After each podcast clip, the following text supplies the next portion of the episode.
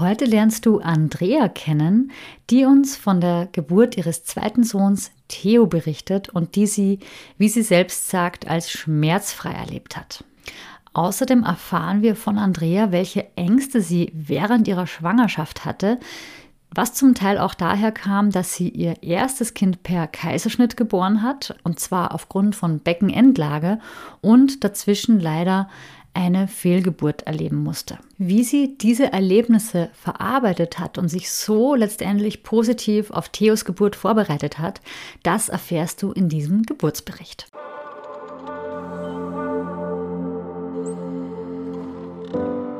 Hallo und herzlich willkommen beim Podcast zur mentalen Geburtsvorbereitung.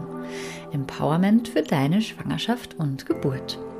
Mein Name ist Nives Haag. Ich bin Gründerin von Mama by Nature und vom Online-Programm Stark in die Geburt. Und ich begleite Schwangere auf ihrem Weg zu einer positiven, bestärkenden und selbstbestimmten Geburt. Ich wünsche dir gute Unterhaltung bei dieser Podcast-Folge. Herzlich willkommen, liebe Andrea. Ich habe heute Andrea bei mir im Podcast-Interview und sie ist auch nicht alleine, sondern mit ihrem Baby. Die Andrea hat bei mir schon letzten Sommer, ist schon eine Weile her, den Stark in die Geburt-Kurs gemacht und hat mir dann im August bereits von ihrer Geburt berichtet, die sehr positiv verlaufen ist. Und wir haben es jetzt erst geschafft, uns zu treffen. Und jetzt freue ich mich sehr und ähm, bedanke mich auch. Ich bin wirklich sehr, sehr dankbar, dass Andrea sich die Zeit genommen hat heute mit mir zu sprechen und bin auch schon sehr gespannt auf die Geburtsgeschichte. Herzlich willkommen, Andrea. Hallo, Liebes. Danke dir für die Möglichkeit, meine Geburt zu erzählen. Ja, ich freue mich immer total, weil ich im Nachhinein die positive Nachricht bekomme, dass das Baby da ist und dass die Geburt positiv abgelaufen ist. Und du weißt ja auch, weil du ja selber meinen Podcast hörst, dass diese Geburtsgeschichten einfach total bestärkend sind für die anderen Mamas. Da einfach zu hören, wie individuell und wie unterschiedlich die Geburten sind. Und wir brauchen einfach mehr positive Geburtsgeschichten. Ne? Unbedingt, unbedingt.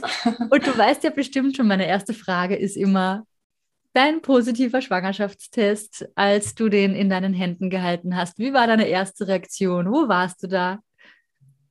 Ja, das war sehr aufregend für mich.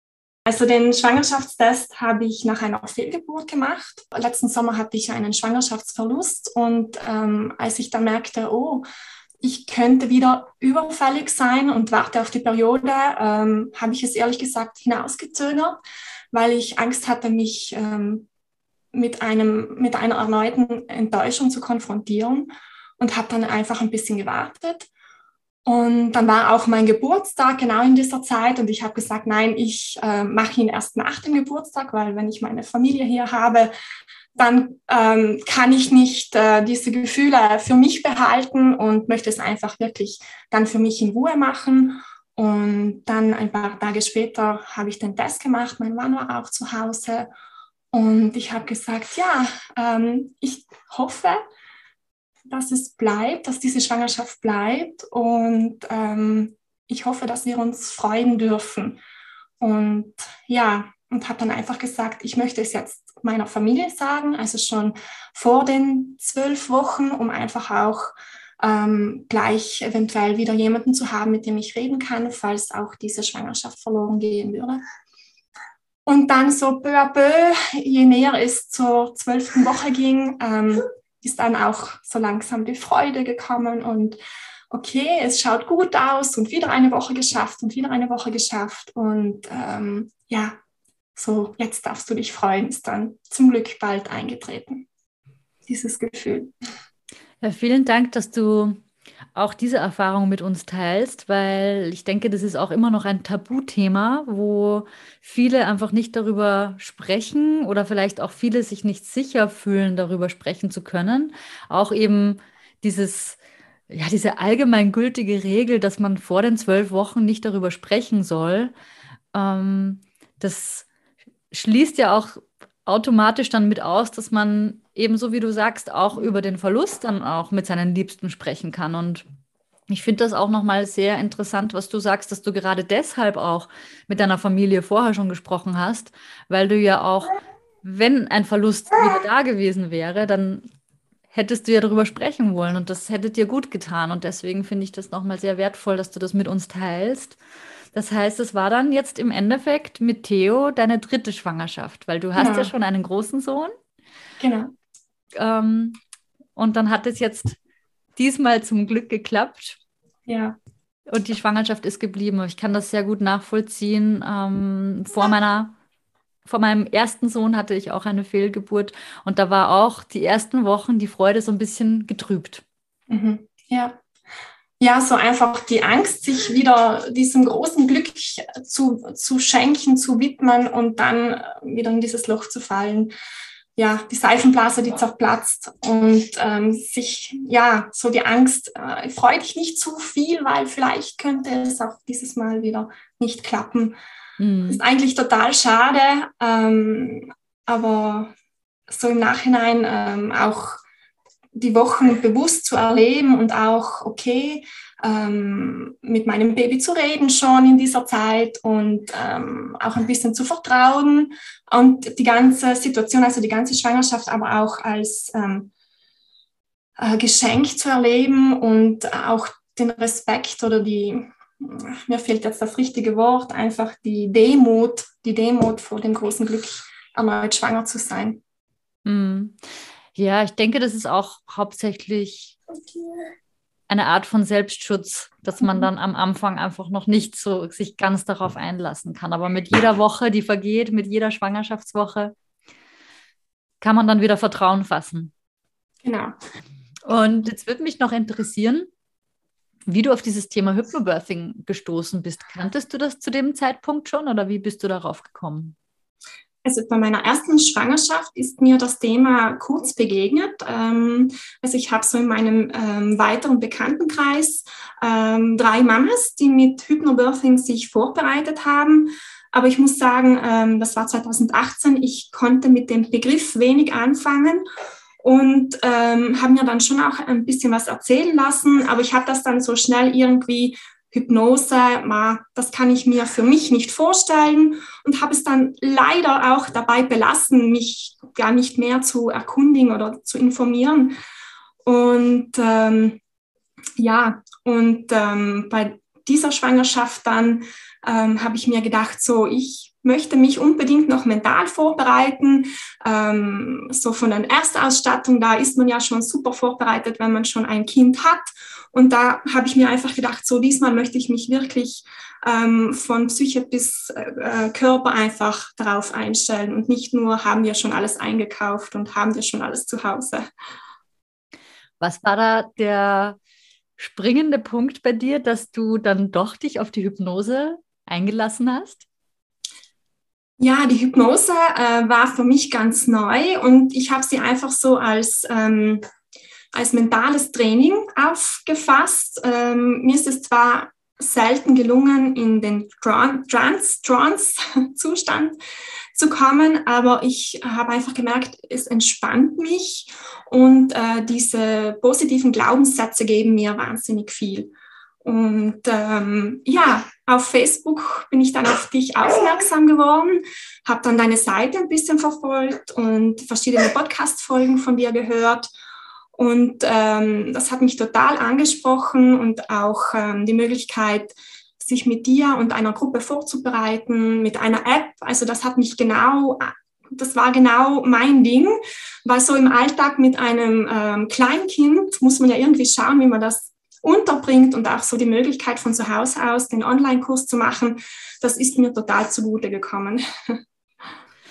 Und man muss ja auch dazu sagen, du lebst ja, glaube ich, in Italien, ne? Genau, ja. Da ist es wahrscheinlich auch nicht so einfach, dass man jetzt einen echten Kurs irgendwo bekommt. Ist, ähm, also Hypnobirthing ist zum Glück immer mehr äh, präsent, ähm, aber es gibt noch sehr wenig Anbieterinnen, die Kurse anbieten und ähm, deshalb hat mich dein Programm so total angesprochen und bin überaus glücklich, es gemacht zu haben. Das freut mich sehr zu hören. Theo ist auch begeistert. Ja, sehr schön. Du hast ja schon ein bisschen was gesagt, ähm, auch aufgrund deines Erlebnisses, was du vor der letzten Schwangerschaft hattest. Hattest du noch bestimmte Ängste in Bezug auf die Geburt, über die du gerne sprechen möchtest? Ja, ich muss sagen, also diese Schwangerschaft habe ich auch total anders erlebt. Ich muss dazu sagen, ähm, die erste Schwangerschaft, also Jakob, der ist 2018 geboren und war ein äh, Kaiserschnitt, also er ist bei Kaiserschnitt geboren aufgrund Beckenendlage. Und das war dann schon für mich jetzt eine neue Herausforderung. Also ich kannte es nicht wehen zu haben. Ähm, ich kannte es nicht, ähm, ja, auf den Blasensprung, auf die Blasenöffnung zu warten. Und ähm, ich muss auch sagen, so jeder Termin beim Gynäkologe war für mich wieder, okay, wie ist die Position von meinem Baby? Und ähm, das war auch in der, in der Gruppe, in der Kursgruppe, haben wir das dann auch ganz toll gemacht mit den Sätzen der Unsicherheit und die auflösen und in Positive umschreiben. Und ich habe dann einfach gemerkt, okay, ähm, die Geburt mit einem Kaiserschnitt, das kenne ich. Ähm, heute habe ich auch mehr Informationen, was ich ähm, aktiv machen kann bei einem Kaiserschnitt ähm, dass ich darauf ähm, dränge oder bitte, mit dem medizinischen Personal ähm, möglichst auf die Wehentätigkeit zu warten. Und das wusste ich 2018 alles noch nicht. Also wir leben hier in einer Region mit wenigen Krankenhäusern. Jetzt bist du hier am Kabelsalat. Also wir leben ein, in einer Region mit wenig Krankenhäusern und ähm, da ist dann einfach auch schon das Angebot begrenzt wo ich hingehen kann mit Beckenendlage. Ähm, es ist, glaube ich, nur ähm, in einem Krankenhaus möglich, wenn ein Primardienst hat, ähm, mit Beckenendlage eine spontane Geburt ähm, zu machen. Und ähm, ja, das wusste ich 2018 alles noch nicht und habe mich dann einfach dem gefügt und einfach mit dieser Situation versucht klarzukommen, okay, Jakob wird an diesem und diesem Tag per Kaiserschnitt geboren werden. Also wir hatten einen Termin und ähm, ja, und eben bei der Schwangerschaft von Theo ist dann diese Angst schon auch immer präsent gewesen. Wie wird es diesmal sein? Ähm, wird er die richtige Position haben? Werde ich, werden wir dieses Mal eine spontane Geburt erleben dürfen? Oder wird es am Ende auch wieder auf einen Kaiserschnitt aufgrund von Komplikationen hinlaufen? Und ähm, ja, mein Glück ist, dass mein Gynäkologe auch ein sehr ähm, ruhiger Mann ist und auch ähm, nicht allzu viele Untersuchungen gemacht hat in der Schwangerschaft und ich auch dann diesen Gefühlen nicht so oft ausgesetzt war. Weil nach jeder Untersuchung natürlich war für mich die Entspannung ah, und die Erleichterung, okay, es passt alles, es ist noch Zeit. Und dann, je näher ähm, die Geburt rückte, einfach auch dann bald die Gewissheit zu haben, okay, er hat sich nach unten gedreht, jetzt darf es alles auf mich zukommen, so, genau. Und ich habe mich dann auch noch mit einem, mit einem klassischen Geburtsvorbereitungskurs nochmal vorbereitet, ähm, um einfach nochmal ähm, das Wissen aufzufrischen, ähm, der Ablauf der Geburt, ähm, die Wehentätigkeit. Und äh, das habe ich mit einer ganz lieben Hebamme gemacht und auch mit der habe ich mich nochmal privat in einer Sprechstunde getroffen und habe gesagt, du bitte hilf mir mal kurz, was hätte ich denn für Möglichkeiten? Hier bei uns in der Region sollte es wieder eine Beckenendlage sein. Und dann hat sie mich auch total beruhigt und einfach so, komm, du hast ja noch Zeit.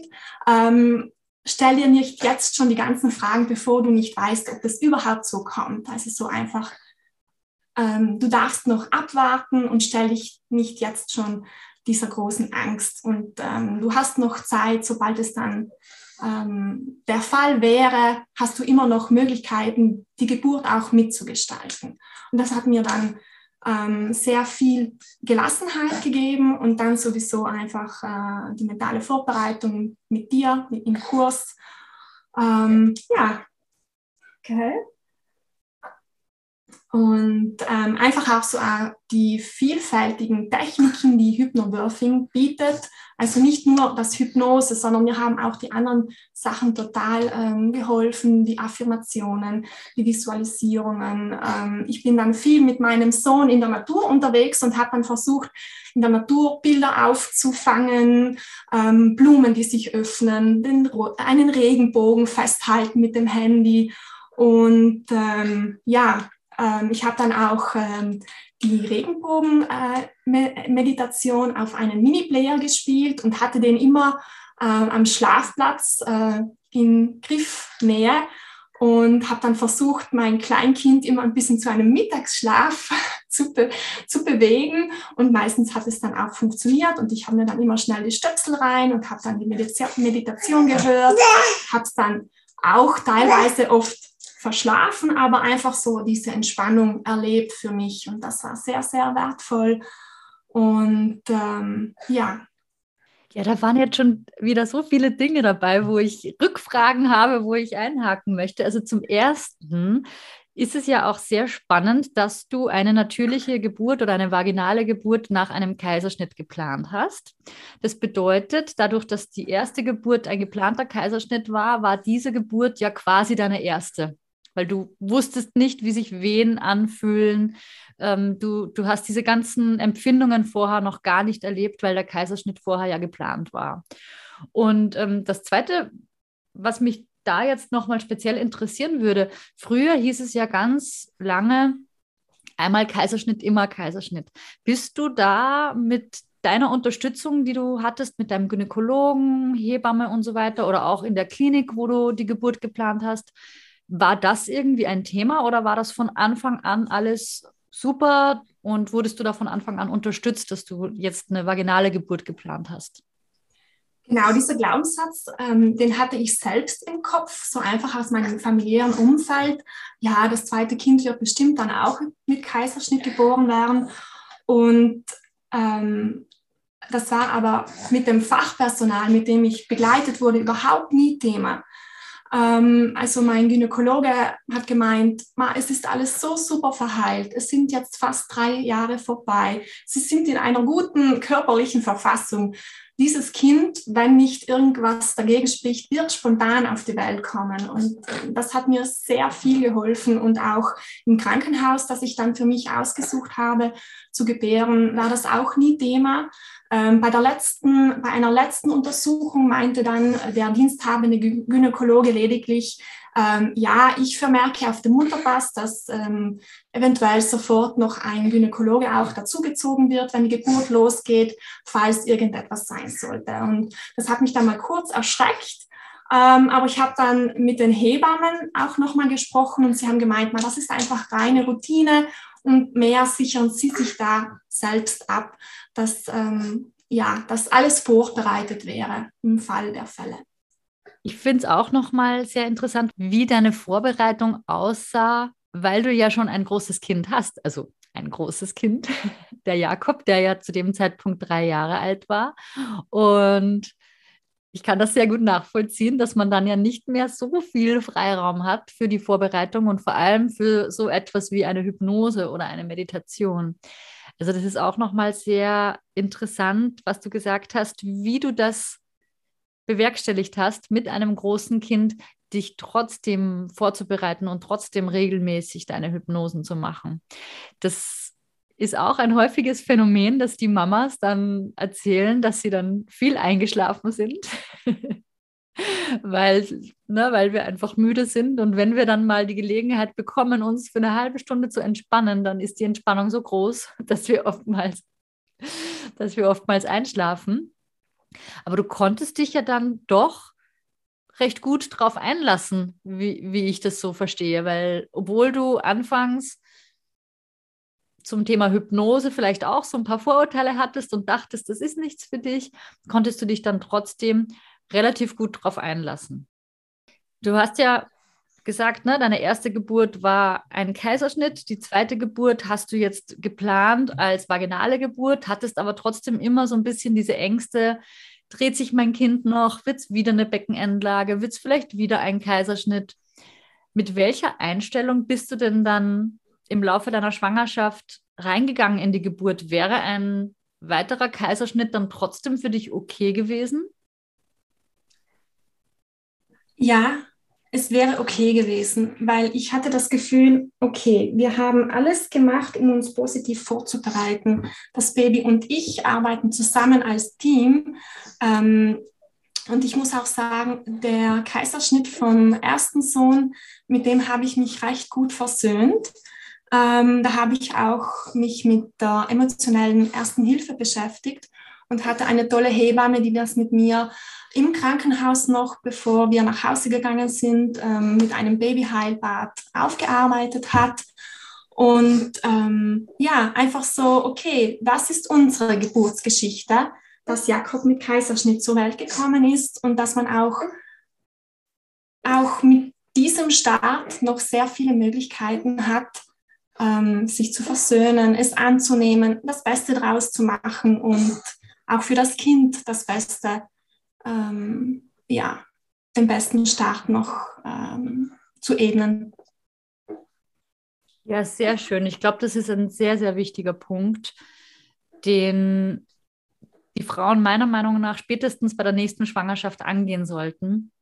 Wenn es vorher eine Geburtserfahrung gab, die so nicht ge gewünscht war, dass man sich damit dann wirklich noch versöhnt. Ich finde den Ausdruck sehr schön, den du verwendest, versöhnen dass, dass man damit okay ist mit der Erfahrung, die man gemacht hat und dass man sich davon auch frei machen kann und relativ frei in die, in die nächste Erfahrung reingehen kann, in die nächste Geburt reingehen kann. Du hast ja jetzt auch schon erwähnt, wie du dich dann im Detail vorbereitet hast. Also du hattest noch einen klassischen Geburtsvorbereitungskurs, hast du gesagt. Dann mit meinem Kurs hast du dich vorbereitet und hast die Regenbogenentspannung gemacht, die Affirmationen hast du gemacht, hast du auch die Atemtechniken geübt? Und wie? ja, also ich habe die Atemtechniken geübt, einfach so immer wieder ähm, im Laufe des Tages. Ähm, ja, also auch mit einem Kleinkind kommen diese Atmungen einem sehr zugute. Und ähm, ja, oder eben auch auf der Toilette, wie du es uns angeleitet hast. Also ich habe das wirklich, ähm, ich bin ja auch sehr ehrgeizig, muss ich sagen. Also wenn ich etwas mache, dann versuche ich wirklich 100 Prozent zu geben. Und ich habe ja eigentlich erst so die letzten drei Monate, also intensiv die letzten zwei Monate vor der Geburt, mich vorbereitet und, ähm, und äh, ja, also die Atmung hat mir dann bei der Geburt am meisten geholfen. Okay, ja, jetzt bin ich ja schon gespannt. Jetzt hast du den äh, Bogen ja schon, jetzt hast du die, deine Antwort ja schon genau in diese Richtung gelenkt, wo ich jetzt als nächstes darauf zu sprechen gekommen wäre. Wie ist denn dann die Geburt letztendlich abgelaufen? Ich bin schon sehr gespannt, jetzt von dir zu hören, dass du uns einmal mitnimmst. Wie war so der Tag der Geburt? Wie ging es los und was hast du dann alles so gemacht?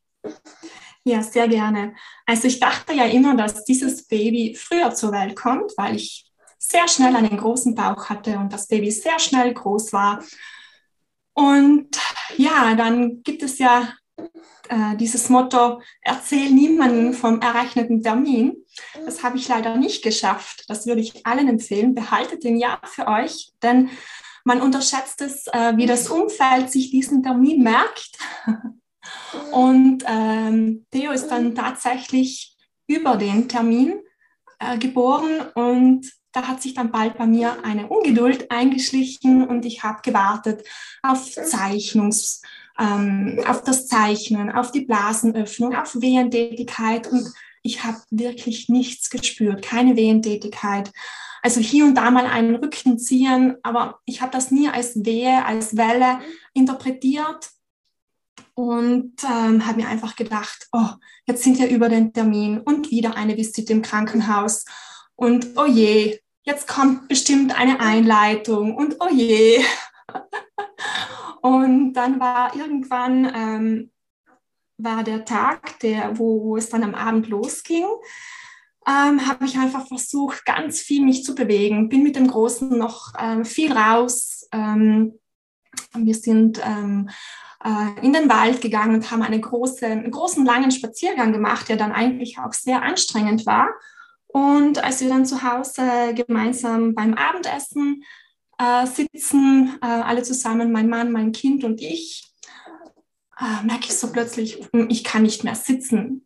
Ich muss jetzt aufstehen und Okay, das war dann nach zwei Minuten wieder vorbei und mein Mann meinte noch, oh, ich habe heute einen Abendtermin, soll ich schon noch weg?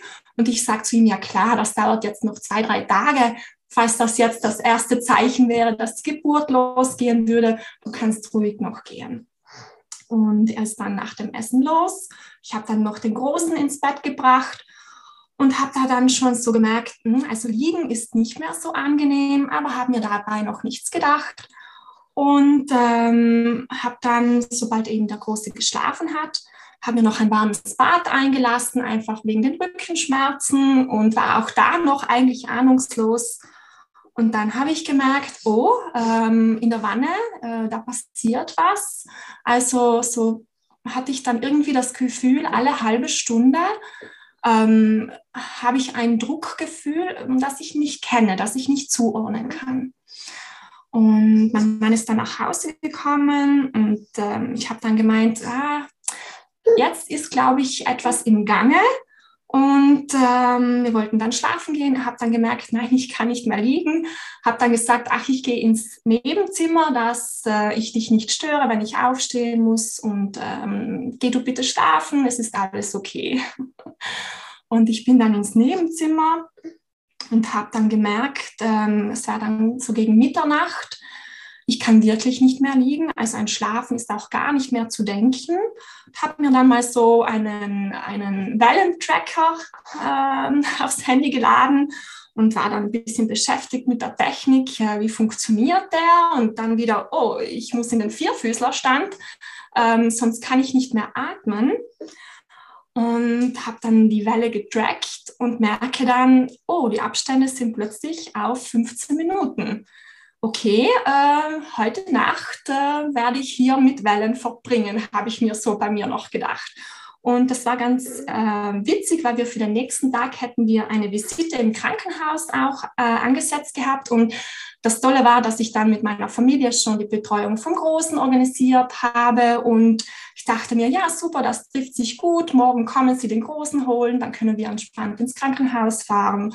Und ähm, ja, dann wird es halt morgen soweit sein ja, so weit ist es gar nicht gekommen. Also die Wellen sind dann wirklich ähm, schnell und hintereinander äh, gekommen und ich habe sie dann wirklich im Vierfüßlerstand auf dem Boden, auch mit einem Gymnastikball äh, veratmet, mit den Atemtechnik, Atemtechniken und auch so ein bisschen mit Yoga-Übungen. Ich habe mich auch in der Schwangerschaft ein bisschen mit Yoga vorbereitet und ähm, hab dann irgend, hatte dann irgendwie das Gefühl, okay, das geht mir jetzt schon alles schnell. Ähm, vielleicht sollte ich doch mal im Kreissaal anrufen. Es war ja sozusagen das erste Mal für mich, dass ich diese Wellen so erlebt habe mit dieser Schwangerschaft. Und ähm, ich bin sonst eigentlich eher ein, sehr, ein Mensch mit sehr hohem Sicherheitsbedürfnis und hatte dann einfach das Gefühl, jetzt rufe ich mal im Kreissaal an ähm, und da war eine, eine ganz nette Hebamme und ich habe gesagt, ähm, ja, das ist sozusagen meine erste Geburt, die mit, Wehen, mit Wellen losgeht. Ähm, was sollen wir machen? Wir haben in etwa 50 Minuten Fahrzeit bis zum Krankenhaus. Und dann musste ich sofort das Handy auf den Boden legen und es kam die nächste Welle. Und ich konnte gar nicht mehr sprechen und nichts und war nur mehr bei mir und atmen und Augen zu und konzentriert. Okay, dann war die Welle vorbei, dann habe ich wieder mein Handy genommen und dann sagt sie so zu mir, ähm, ja, wie oft war das in etwa jetzt schon so? Und so, ja, so seit ein, zwei Stunden. Dann meinte sie, okay, macht euch auf den Weg, fahr, fährt langsam ähm, und sicher, es passt alles, kommt mal einfach vorbei.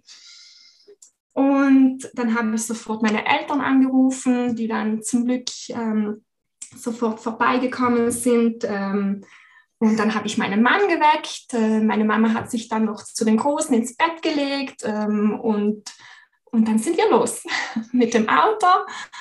Und ich bin ganz froh, dass wir nicht später gestartet sind, ähm, weil das Sitzen im Auto war schon sehr mühsam. Das ging dann auch nicht mehr so, dass ich mich entspannen konnte, weil ich da einfach mit dem Autositz recht äh, beschränkte, beschränkt bewegungsfähig war. Ähm, und die 50 Minuten waren dann ja nicht so ähm, entspannt. Ähm, mein Mann ist dann recht zügig gefahren und ähm, ich habe dann so zwischendurch wieder mal den Mini-Player äh, mit den Kopfhörern in, eingestöpselt und habe versucht, wieder die äh, Regenbogenentspannung zu hören. Äh, dann haben wir wieder Thema gewechselt und über ganz was Alltägliches gesprochen. Es war dann so ganz witzig, so diese Stimmung im Auto. Und als wir dann endlich beim Krankenhaus angekommen sind, ähm, äh, sind wir dann hoch. Ähm, es waren schon alle informiert. Der Pförtner hat uns die, die Tür geöffnet. Es war dann so in etwa ähm, halb vier Uhr in der Früh, dass wir im Krankenhaus angekommen sind. Mein Mann musste dann noch vor der Station äh, einen Abstrich, Covid-Abstrich machen. Ich durfte schon hinein und mich haben die Hebammen schon äh, im Geburtsraum ähm, aufgenommen und noch ein paar Daten aufgenommen und ich dann wieder, äh, ich muss jetzt, ich kann jetzt nicht sprechen, ich muss wieder atmen. Und ich war dann total froh, als mein Mann wirklich nach kurzer Zeit zu mir kommen durfte in den Kreisraum, in den Kreissaal und ja, ich habe dann ganz schnell gemerkt, okay, meine Position ist auf dem Boden, da fühle ich mich wohl, da kann ich gut atmen, da blende ich alles um mir aus. Und ähm, es war diese Nacht sehr viel los in unserem Krankenhaus. Und äh, wir mussten dann kurz noch einmal äh, Zimmer wechseln, weil es eine andere Mama eiliger hatte, ein anderes Baby hatte es eiliger. Und ich habe dann in diesem, ähm, in diesem Vorwehenzimmer versucht, nochmal die Entspannungsmeditation zu hören. Und äh, es war auch eine ganz nette Hebammenschülerin da, die so fragte, ah, was ist denn das? Äh, oh, das ist interessant, das klingt interessant, weil ich habe es dann mit einem Lautsprecher angemacht, mit einer Box angemacht. Und mein Mann war auch eine große Stütze für mich und ähm, hat mich bedient, hat mich mit Wasser versorgt und, und dann, ja, und dann kam irgendwann die Blasenöffnung. Und das war total spannend für mich, äh, weil es hat so wirklich Crack gemacht. Also mein Mann auch, oh, was war das jetzt? Und ich habe noch so zu ihm gesagt, ja, jetzt darfst du bitte eine Hebamme rufen. Ich glaube, das war jetzt die Blase. Und ich habe dann auch, ähm, ja, plötzlich das Baby einfach sehr viel tiefer gespürt, also einen Druck gespürt. Und das hat mich dann einmal kurz ein bisschen überrumpelt, ähm, aber dann ähm, ist die Hebamme gekommen und wir durften wieder in einen ähm, Geburtsraum gehen und dann wusste ich so, jetzt, jetzt bin ich da, jetzt bin ich hier, jetzt kann ich loslassen. Und dann hatte ich noch eine, ein ganz großes Glück, dass die Hebamme kannte ich schon von der ersten Geburt vom Babyheilbad also eine Hebamme mit der Ausbildung in emotionaler Ersten Hilfe. Und als ich sie gesehen habe, habe ich mir gedacht, so, es wird alles gut. Ja, und dann waren wir im, im Kreisraum und äh, die Hebamme hat eigentlich mich total unterstützt. Ähm, sie hat kaum in meinen Ablauf äh, eingegriffen. Sie hat mich mal kurz untersucht und meinte, oh toll, du bist ja schon total offen, war super. Und ich habe mich dann gefreut wie ein kleines Mädchen, ähm, so mit einem, ja, mit so einer positiven Untersuchung begrüßt zu werden. Und ähm, ja, äh, wir haben dann noch das CTG dran gemacht und äh, die Hebamme hat, es, hat das Gerät aber auf stumm geschalten und eigentlich nur ähm, Bildschirm verfolgt, wie die Herztöne sind. Ähm, das war auch für mich ganz angenehm, weil ich mich so einfach total konzentrieren konnte. Und ja, und ähm, dann habe ich einfach gemerkt, okay, ähm, der Druck nimmt zu. Ich muss jetzt wirklich bei meiner Atemtechnik bleiben und ich habe dann wirklich immer einen tiefen Luftzug gemacht und äh, ähm, habe es somit geschafft, äh, die ganze Welle auszuatmen. Und ähm, also auch durch das Üben von diesem tiefen Atmen hatte ich genug Luft für die gesamte Welle auszuatmen. Das hat mir extrem geholfen, denn einmal ging die Tür kurz auf und ich habe von einem Nebenzimmer eine andere gebärende, ähm, ich sage mal drei Oktaven höher schreien, schreien hören und das hat mich kurz mit, mit angesteckt und da habe ich einen kurzen Moment Schmerzen verspürt. Und dann habe ich nur so, ah, bitte Tür zu. Die ging eh so, sofort zu. Aber ich habe einfach gemerkt, okay, wenn ich in diesem Ablauf drinnen bin, wir sind ein Team, ich schaffe das mit der Atmung, ich bin konzentriert, dann war es für mich schmerzfrei. Und das so mit jeder Welle zu spüren, hat mich extrem bestärkt. Äh, ich habe die Kraft, ähm, mein Baby arbeitet mit, mein Mann ist da. Äh, also ich habe ähm, ich hab so diese Sitzen, ähm, kniende Position eingenommen am Boden und habe mich übers Bett äh, gelehnt mit dem Oberkörper. Und mein Mann war auf der anderen Seite vom Bett und ich habe wirklich seine Hände äh, wie ein Zugseil verwendet. Und, ähm, und habe, ähm, ich war laut und das kenne ich eigentlich so von mir nicht. Also ich habe laut geatmet. Schreien ist einfach so der falsche Begriff, aber ich habe laut geatmet. Äh, es war einfach so viel Kraft, Kraft in meinem Körper. Also das hat mich ähm, ja, das hat mir un, ungemein viel Vertrauen gegeben, dass diese Geburt richtig ist, wie sie ist. Und ähm, dann ja, hat der Druck ein bisschen zugenommen und ich war da so in diesem Atmen. Und dann meinte meine Hebamme, so Andrea, ähm, hab Mut und äh, schieb ein bisschen mit. Okay, okay, ich schieb mit. Es ging auch gar nicht mehr anders, als, als nicht mitzuschieben. Und ähm, dann habe ich noch einmal so kurz, äh, Barbara, also meine Hebamme hieß Barbara, Barbara, da kommt was. Und das war dann Stuhlgang. Und sie nur, ja, alles schon weg. Und äh, das war noch so ein bisschen äh, Humor, ein humorvoller Moment. Und ja, dann habe ich wirklich ähm, kräftig mitgeschoben und auch ähm, Deo hat wirklich megamäßig mitgearbeitet. Ähm, und also ich war nie in dem Moment, wo ich mir dachte, uh, wie lange dauert das noch, sondern einfach so in diesem, ja, es war so ein, irgendwie ein, ein Schwebezustand und trotzdem ein, ein, ein kraftvoller Moment. Und ähm, das hat dann ja einige Zeit gedauert. Also ich hatte auch kein Zeitgefühl. Ähm, ich habe mir dann von meinem Mann sagen lassen, dass ich so in etwa zwei Stunden in dieser Position ähm, war. Und die Hebamme meinte dann so, ähm, er hat sich ein bisschen verkantet. Ähm, komm, komm mal bitte aufs Bett. Wir versuchen jetzt eine andere Position. Äh, das war dann äh, in Rückenlage äh, mit angehobenen Füßen und äh, sie hat mich dann ganz gut äh, mit den Füßen gestützt und auf der anderen Seite mein Mann hat mich gestützt und äh, da haben wir so ein bisschen mitgeholfen, ähm, dass Theo eben in, in die Richtung, also weiterrutschen kann. Und ähm, ja, das war dann ganz spannend auch, dass ich einmal wirklich seine Drehung spürte und ich meinte noch so, ähm, oh, der Lauser, was macht er jetzt? Er dreht sich, will er wieder hinein? Nein, nein, du musst rauskommen. Und wir wussten ja eigentlich gar nicht das Geschlecht, aber ich war irgendwie so, ich habe mit ihm Du Lauser gesprochen, das ist so ein kleiner, ein, ein, ein, ein großer Name hier in unserer Region, so ein ein kleiner Spitzbube, dachte ich mir einfach, was machst du? Und eigentlich hast du alles richtig gemacht. Und ähm, dann ist er immer weiter rausgekommen und dann, waren, dann war sein, sein Kopf zu spüren ähm, und zu sehen. Und mein Mann war auch total überrascht, also von diesem, ja, von diesem Prozess. Und die Hebamme meinte noch so, oh, der hat ja viele Haare und ich dachte mir, äh, wie bitte äh, Haare? Ähm, und habe das nicht ganz so verstanden. Und sie lacht noch so nah, so, so viele Haare, ist das witzig? Und mein Mann auch noch so gelacht und so. Und ich dachte mir, Hä? Und dann hatte ich ja das Bedürfnis auch, äh, ihn anzufassen und zu spüren, wie, wo ist er, wo ist sein Kopf. Und dann habe ich seine Lockenpracht gespürt und das war dann so der Moment, wo ich dachte, so, jetzt möchte ich dich wirklich kennenlernen und komm, jetzt noch ein, zwei Wellen und äh, dann kann ich dich halten. Und das war dann nochmal so der Ansporn, ähm, richtig mit Kraft die Wellen, den Wellen zu begegnen. Und ja, dann war er da.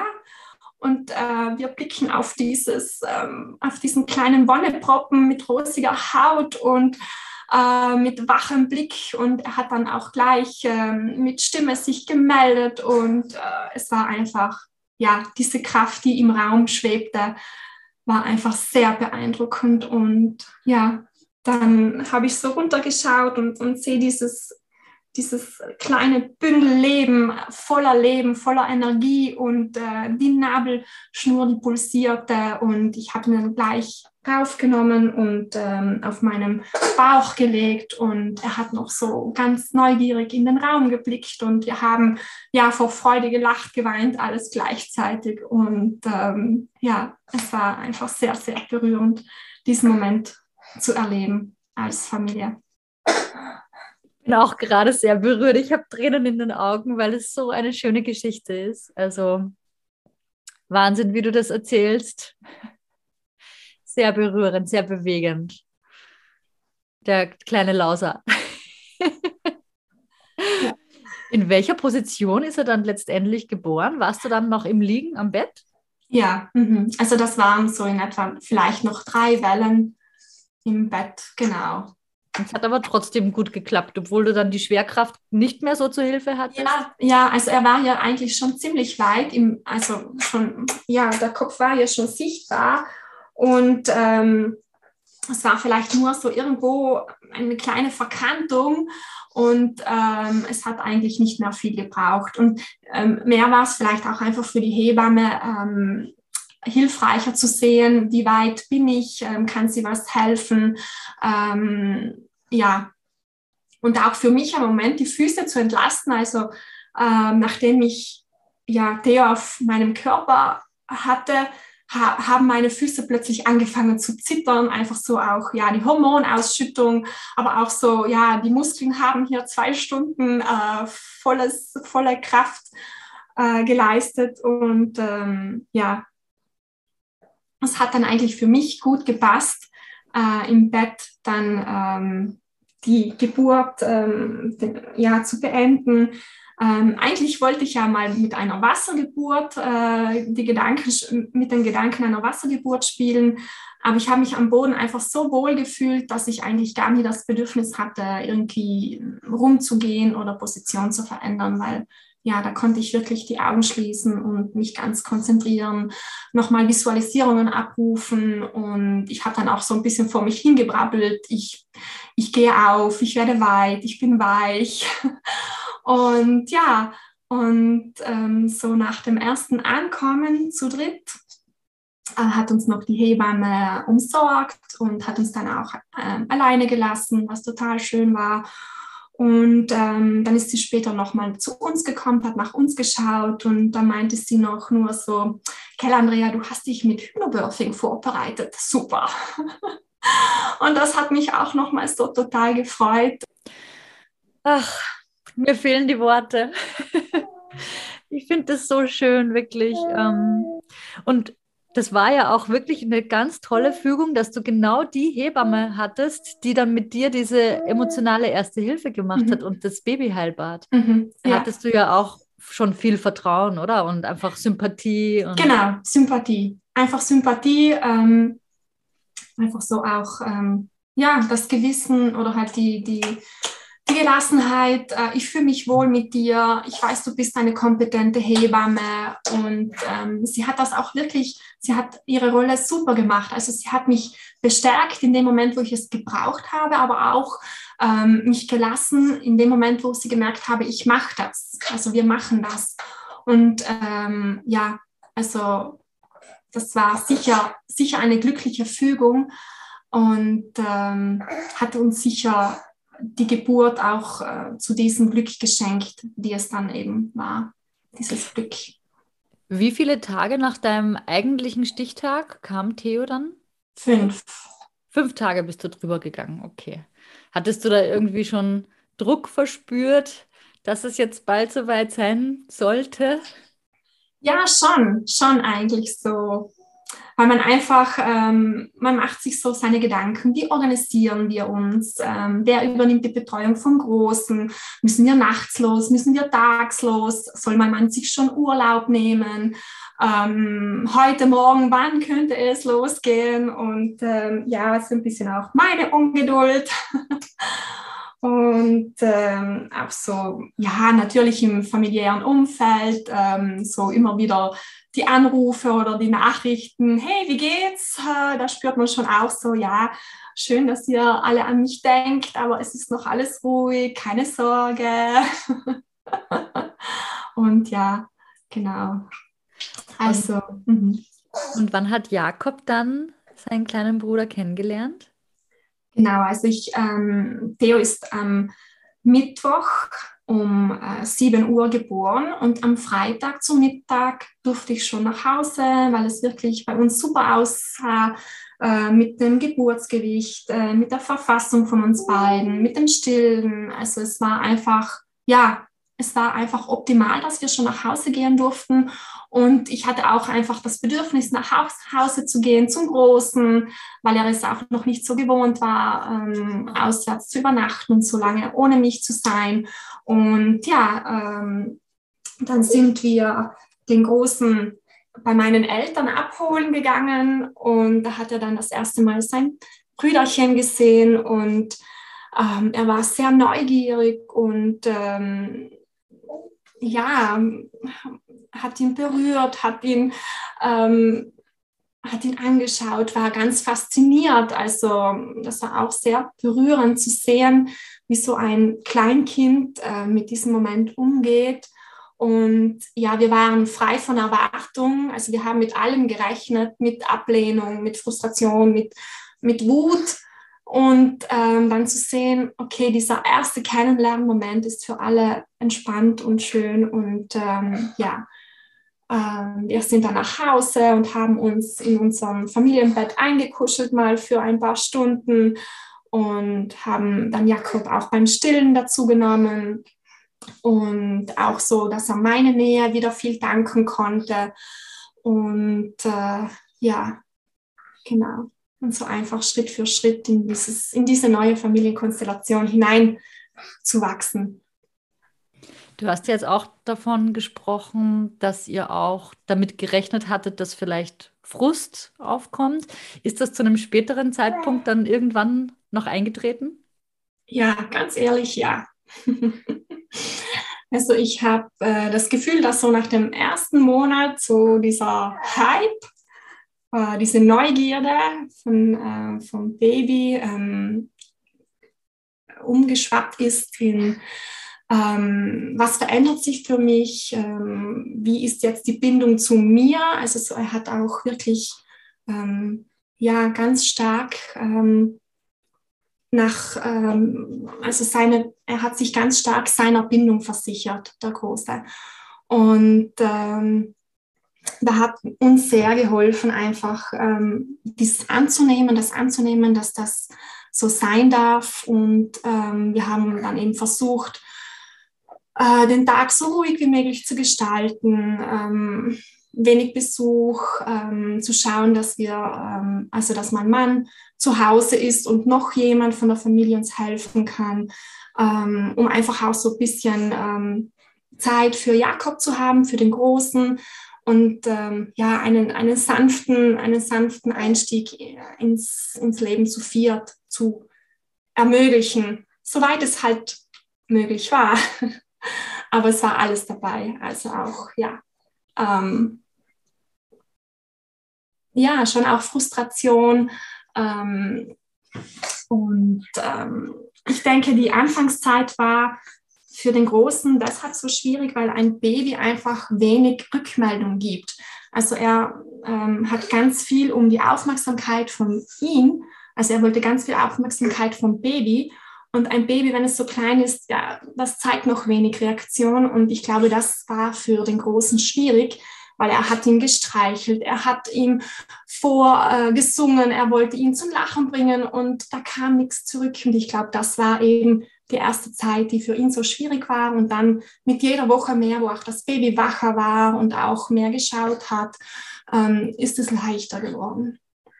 Also danke, dass du auch das nochmal mit uns teilst. Das glaube ich, dass das auch sehr spannend ist für alle Mamas, die ein zweites äh, Kind bekommen, weil gerade beim zweiten Kind ist ja die Sonder der Sonderfall, dass das erste Kind, was vorher Einzelkind war, dann zum ersten Mal zum Geschwisterkind wird. Und das mhm. ist, glaube ich, nochmal eine besondere Herausforderung. Und das ist bestimmt sehr spannend auch für andere Mamas, die vielleicht jetzt eben ein zweites Kind erwarten. Auch im Hinblick darauf, ja, wie bereite ich mich dann vielleicht aufs Wochenbett vor? Wie kann ich mein älteres Kind vorbereiten auf das Geschwisterkind, auf das Baby und auf die Zeit danach? Äh, Finde ich nochmal sehr wertvoll das auch von dir zu hören. Mich würde jetzt auch noch mal interessieren, wie inwieweit dein Partner in der Geburtsvorbereitung involviert war und auch bei der Geburt, welche Rolle er da gespielt hat.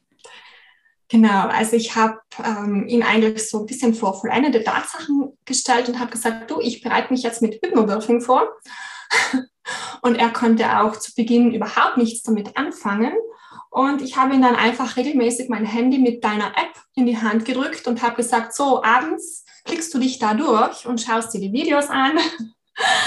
Und er meinte so immer, ja, ich kann ja eh nichts machen bei der Geburt. Und sage, habe ich gesagt, doch, du kannst sehr viel machen. Du bist da für mich, du bist meine Stütze. Du kannst dafür sorgen, dass ich zu trinken habe. Ähm, du bist mein, äh, meine, Fürspr meine Fürsprache bei den Hebammen, falls ich was brauche. Äh, wir wissen ja nicht, ob wir immer eine Hebamme im Raum haben oder ob wir eine Zeit lang alleine sind. Und ähm, ja, ich habe ihm dann eben, ähm, habe gesagt, bereite ich auch ein bisschen mit der App vor. Wir haben dann viel darüber gesprochen. Ähm, und er meinte so nur, ähm, naja, die Light Touch Massage ist halt nichts für mich, das sage ich dir gleich. und ich habe dann gemeint, ja, das passt auch. Komm, wir suchen uns gemeinsam raus, was für uns beide passt, mit dem wir uns beide identifizieren können. Und äh, ich habe gesagt, so, wir backen jetzt gemeinsam die Tasche für das Krankenhaus. Ähm, bitte versorge mich mit Müsli-Riegel und äh, mit Getränke.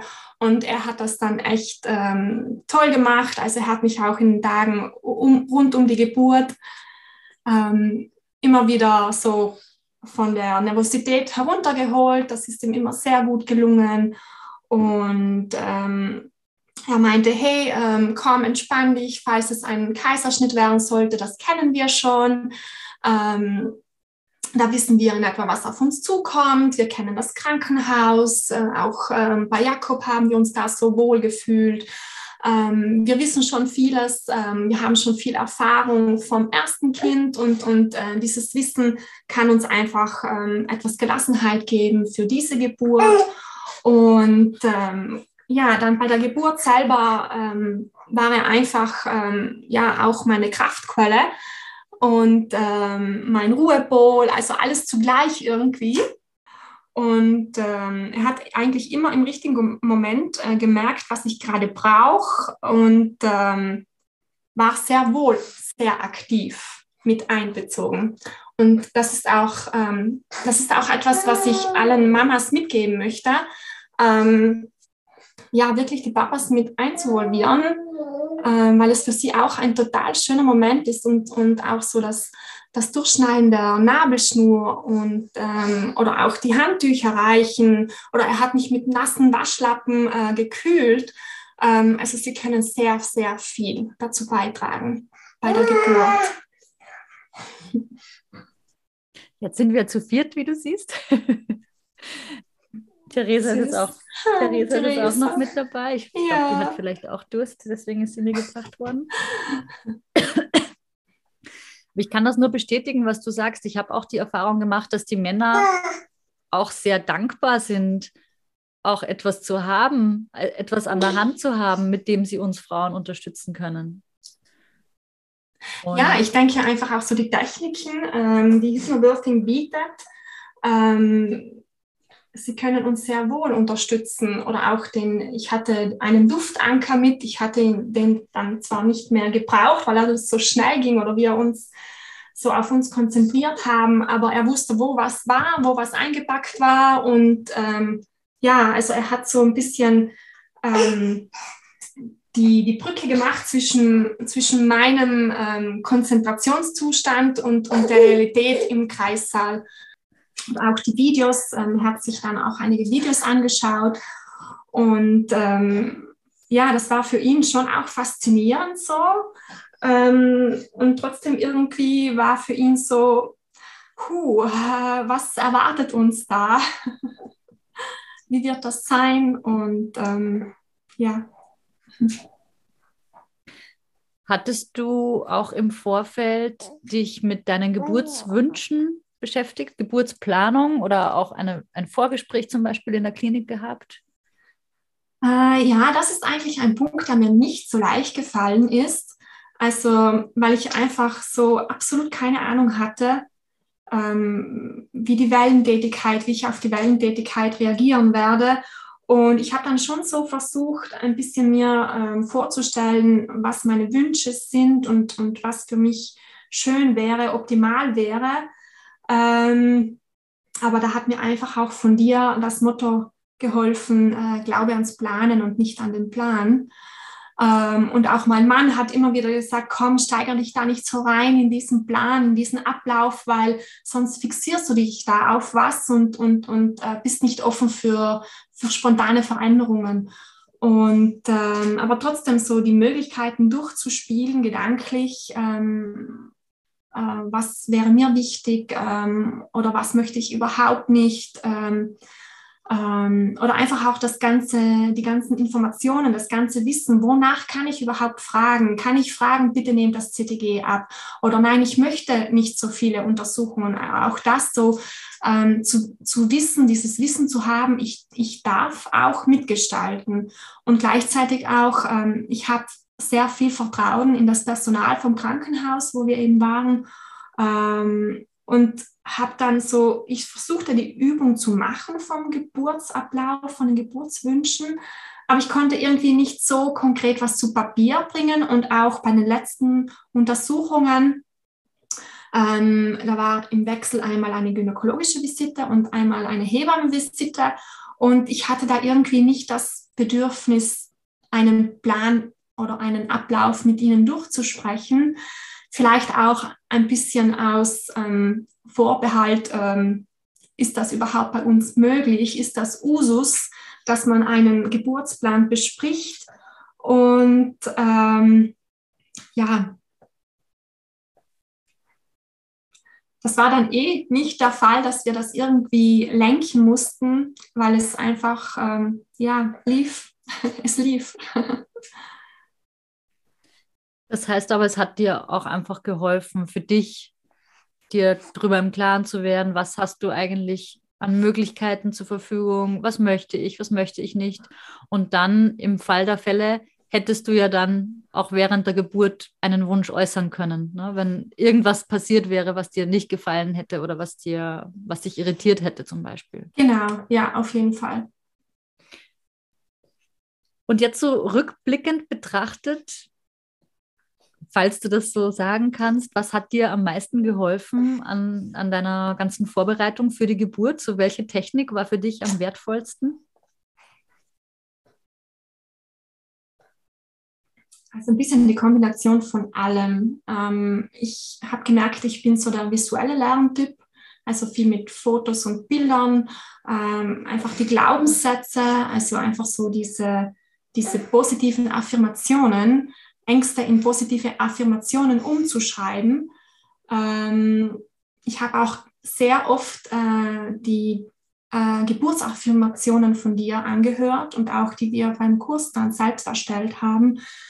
Und äh, einfach so das, das Vertrauen zu haben, ähm, je weniger Komplikationen es gibt, je weniger in den natürlichen Verlauf eingegriffen werden kann, umso äh, eher läuft es. Also auch so das Vertrauen zu haben, mein Körper und der Körper des Babys ist dafür gemacht, dass es funktioniert und dass es, äh, dass es eine gute Geburt werden kann. Und äh, ja, ähm, ja, dieses Vertrauen, dieses Vertrauen wieder zu haben in den eigenen Körper, ähm, in die Geburt, in eine, dass es eine positive Geburt sein kann. Du hast ja auch vorhin erwähnt, bis, zu einem gewissen Punkt zumindest, dass du keine Schmerzen hattest.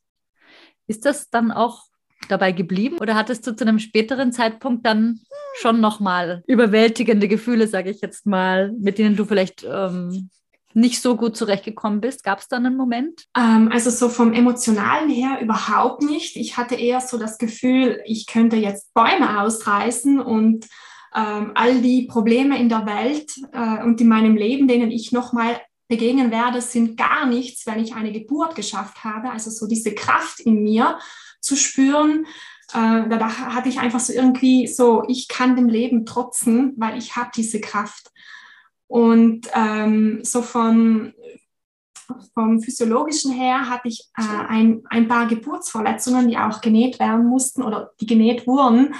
Und ähm, das, da ist so in etwa nach hm, ja, so zehn Tagen hat sich da schon ein bisschen ein, ein Schmerz eingestellt, äh, wo ich dann einfach versucht habe mit ähm, Wundheilbädern und äh, Sitzkissen, äh, so Ring, Ringsitzkissen, äh, mich irgendwie durch die Tage zu hangeln. Ähm, und das war schon mal so etwas, äh, was mich eingeholt hat, weil ich mir dachte, wow, jetzt habe ich da so eine megamäßige Geburt und jetzt hadere ich da mit diesen kleinen Verletzungen und, und schaffe es nicht, äh, aufzustehen und mir ein Wasser zu machen.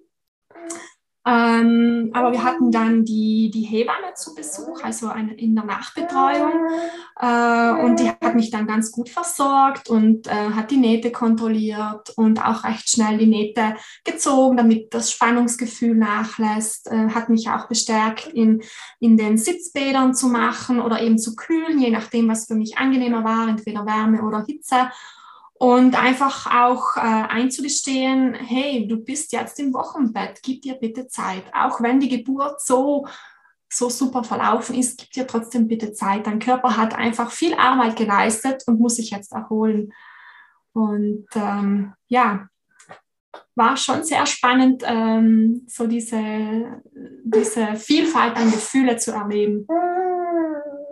Im Wochenbett finde ich lernt man die Hormone nochmal auf eine ganz andere Art und Weise kennen. Ja.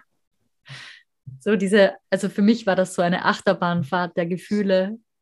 Nach der Geburt oder während der Geburt ist ja so der Höhepunkt eigentlich erreicht an Glückshormonen.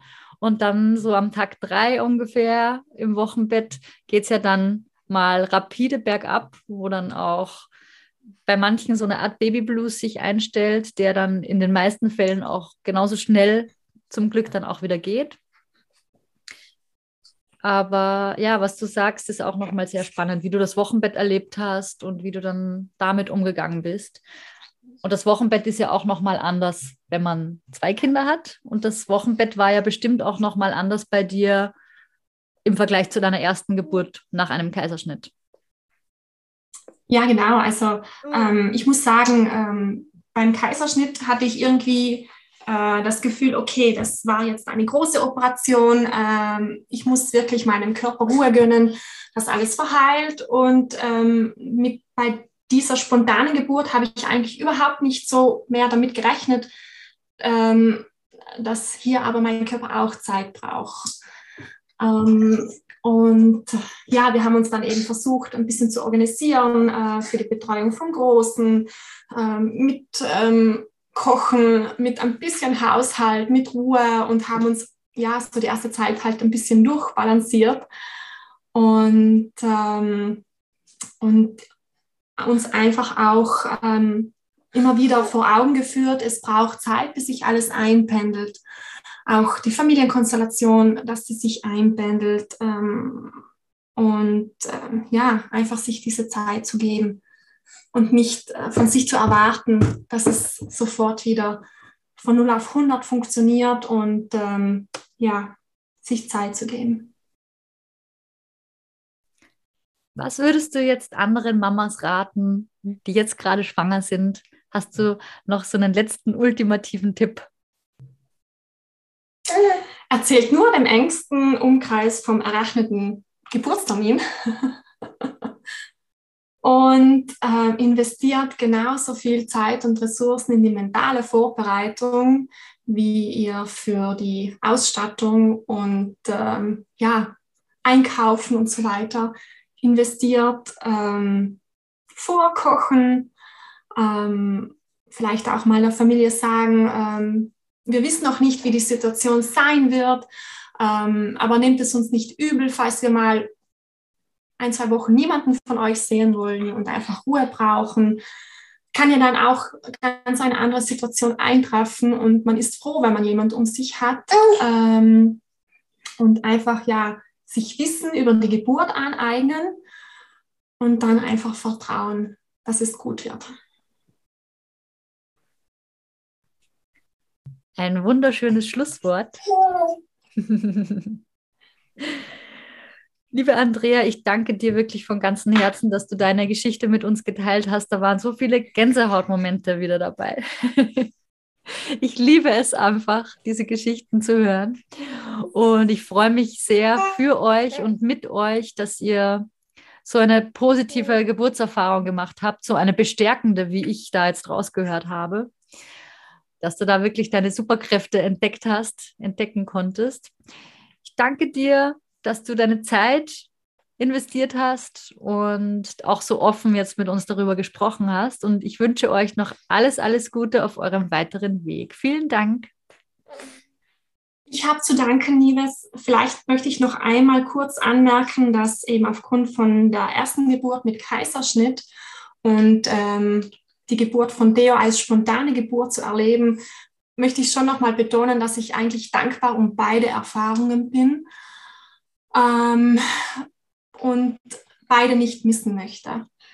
Ähm, und einfach so das Wissen zu haben, ähm, man kann sehr viel positiv gestalten ähm, und man kann sich sehr viel Hilfe holen, äh, um eventuell Traumata aufzuarbeiten und ähm, ja, dass es ein sehr großes Glück ist, dann gesunde Kinder in der Hand zu haben, an der Hand zu haben. Ich danke Andrea von Herzen dafür, dass sie ihre Geburtsgeschichte mit uns geteilt hat.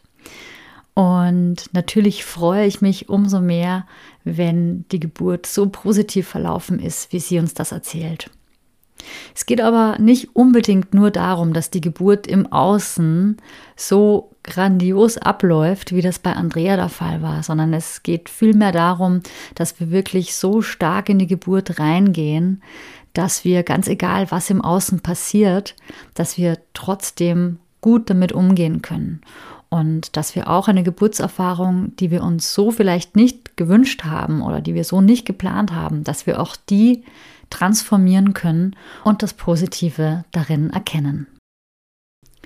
Andrea hat vorhin erwähnt, dass sie ihre ganz persönlichen Glaubenssätze, ihre negativen Glaubenssätze, die sie noch hatte, in positive Zielbilder transformieren konnte, was wiederum eine ganz wichtige Basis dafür ist, dass du stark und positiv und selbstbewusst und voller Vertrauen in deine Geburt reingehst und diese dann letztendlich auch bestärkend erleben kannst. Und das ist auch für dich möglich. Das ist nämlich das Herzstück meines Online-Gruppencoachings Stark in die Geburt. Das ist nicht nur ein Hypnobirthing-Kurs, sondern wir schauen uns wirklich im Detail deine Glaubenssätze an, deine Überzeugungen und du erarbeitest dir mit meiner Unterstützung, mit meiner Begleitung deine positiven Zielbilder, also das, wohin du gerne möchtest. Und diese kannst du dann mit dem Instrument der Selbsthypnose bis zu deiner Geburt verinnerlichen. Ich packe dir den Link dazu in die Show Notes.